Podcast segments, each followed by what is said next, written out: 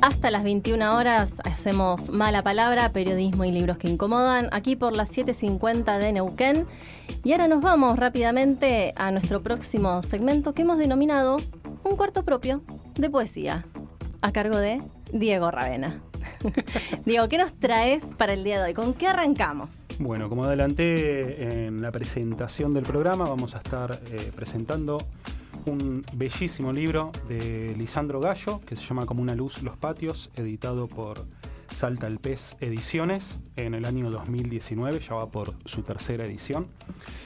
Eh, no sabemos mucho de Lisandro porque el libro no, trae biografía de, de los autores o autoras, pero yo haciendo un poco de inteligencia averigüé que nació en junio. Para, ¿eso es stalkear en redes sociales? ¿Puedes mandar, claro. ¿Puedes mandar mensajito? No, no, en este caso no le pregunté nada, nos mandamos mensajito, pero solo stalkeé. Stalkeaste, bien, bien. y vi que nació en junio de 1985 en Gualeguay, Entre Ríos, y actualmente vive en Buenos Aires. Como dije, el pomario Como una luz los patios está editado por Salta el Pez Ediciones. El libro salió en el año 2019, va por su tercera edición y consta de 36 poemas.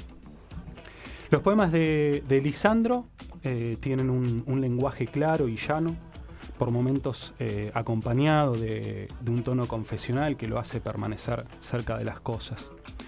Tienen también por momentos eh, un ritmo vertiginoso, pero acompasado en muchos versos donde las palabras se acumulan siempre eh, a favor de la apertura del sentido, ¿no? Como que a veces el i de las comas y las, las palabras se van acumulando. También sus, cortes de verso dan cuenta de una respiración consciente y yo diría profundamente quirúrgica. O como em- un libro bien, bien, trabajado. Sí, tiene un ritmo bellísimo, tiene un ritmo bellísimo. A mí me, me, gustó mucho, como una respiración también muy, muy propia en los poemas. Sin embargo, em, para mí los poemas no están asentados tanto en los procedimientos lingüísticos como en su capacidad lírica.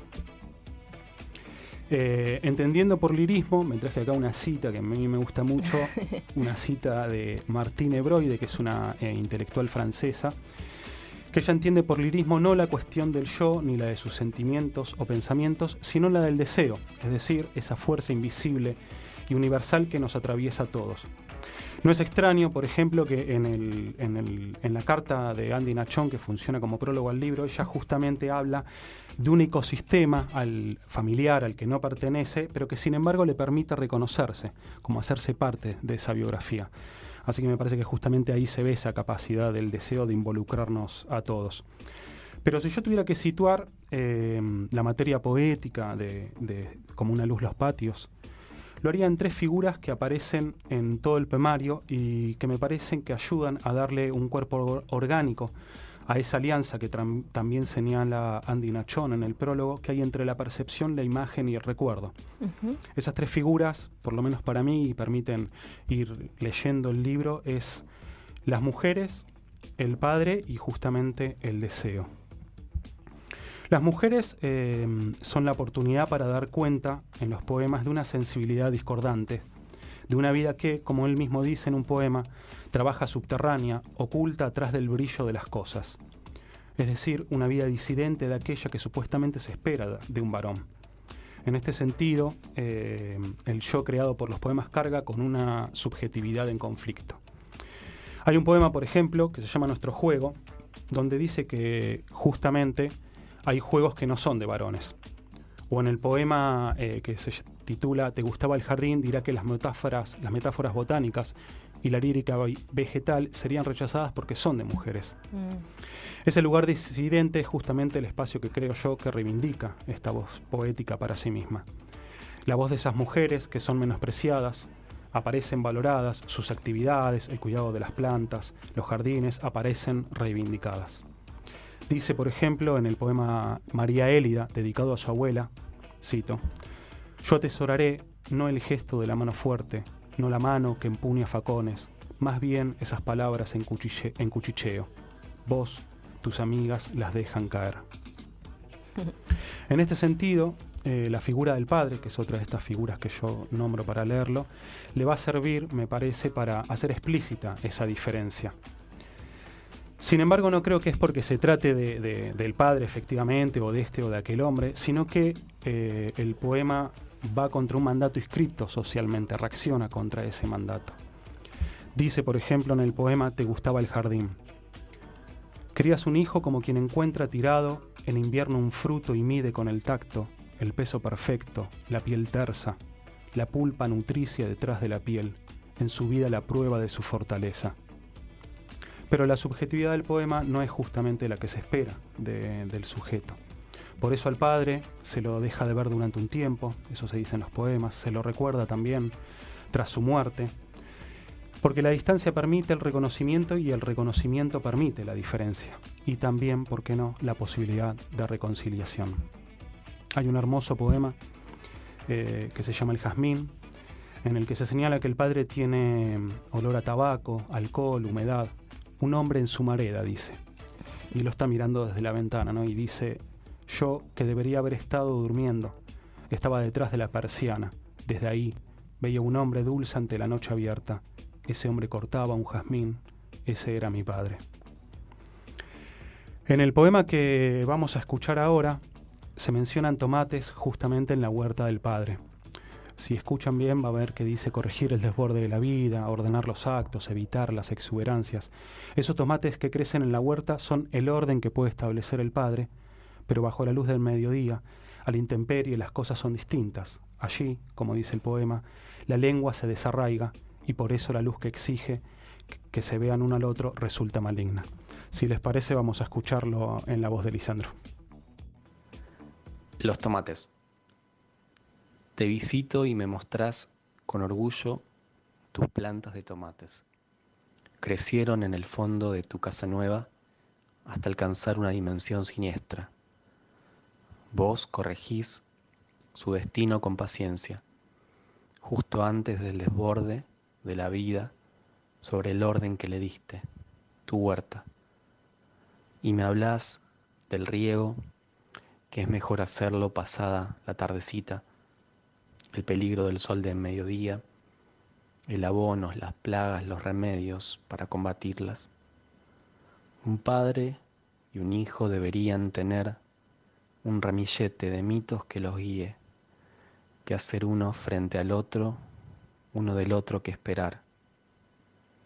Pero estamos a la intemperie, papá, parados frente a frente y pensarás cómo ordenar mis actos, cómo corregir con tutor el crecimiento del tallo, evitar exuberancias para que la vida no se me vuelva fronda, no me impida ver los frutos, recolectarlos. Cómo se desarraigó mi lengua así, de tu tierra pienso cuando el sol ya llega al mediodía.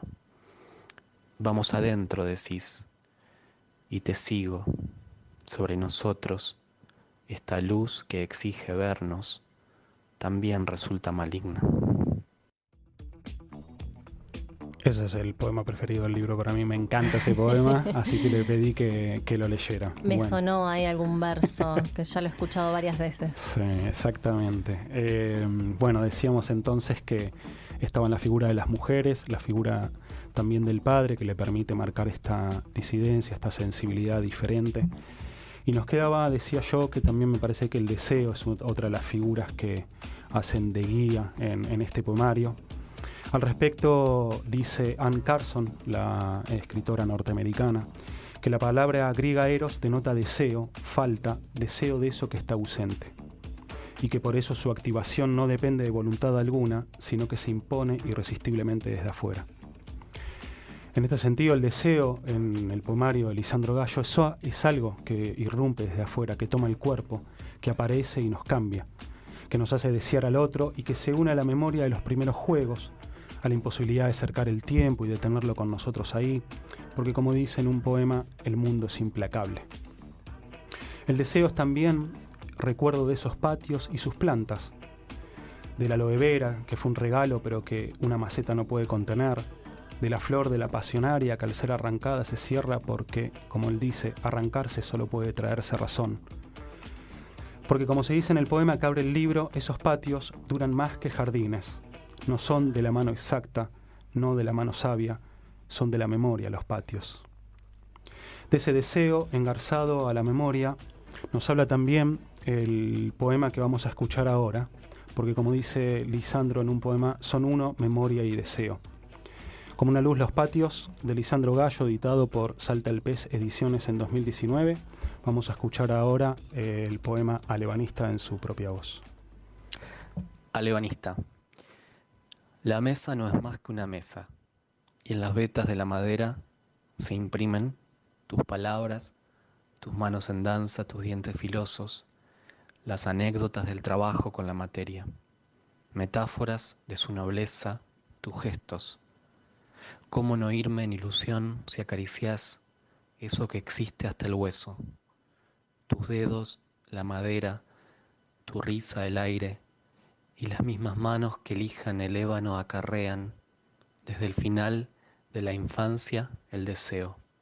Al son de una sierra eléctrica, navega los ríos, baja los cerros, con los eucaliptos, los ciruelos, se dieron a los golpes, caen para tus manos llenas. Llega con tus árboles mi deseo, te encuentra en tu casa, afuera las sierras, adentro es tuya la luz, templa la madera lista para el tacto. Cuántos árboles necesites con mis brazos, Desmalezaré montes para que tengas que contarme cuando te vea y tus palabras, tus gestos dancen en el aire y yo con ellos. Solo tengo mi mesa y mi deseo, ya ves, no son más que una mesa y un deseo. Bueno, como conté, bueno, no lo conté, pero eh, yo tuve oportunidad de, leer el libro antes de que Lisandro eh, lo publique. Eh, de hecho, le hizo cambios, maravillosos cambios también. intercambiamos ahí algunos, algunos mails y algunas cosas. Así que me gustaría cerrar con algo que le dije en su momento sobre el libro que me parece que termina englobando un poco lo que por lo menos yo siento del libro. Si le parece, se los leo, apenas un fragmentito. Por supuesto. Sinceramente, me parecen un conjunto de poemas con mucha fuerza, pero no con ese poder que se pretende devastador, sino uno más sabio, más tierno y por eso más poderoso. Como el del viento que agita el agua o la piedra, dejan una marca, una huella intangible en nosotros.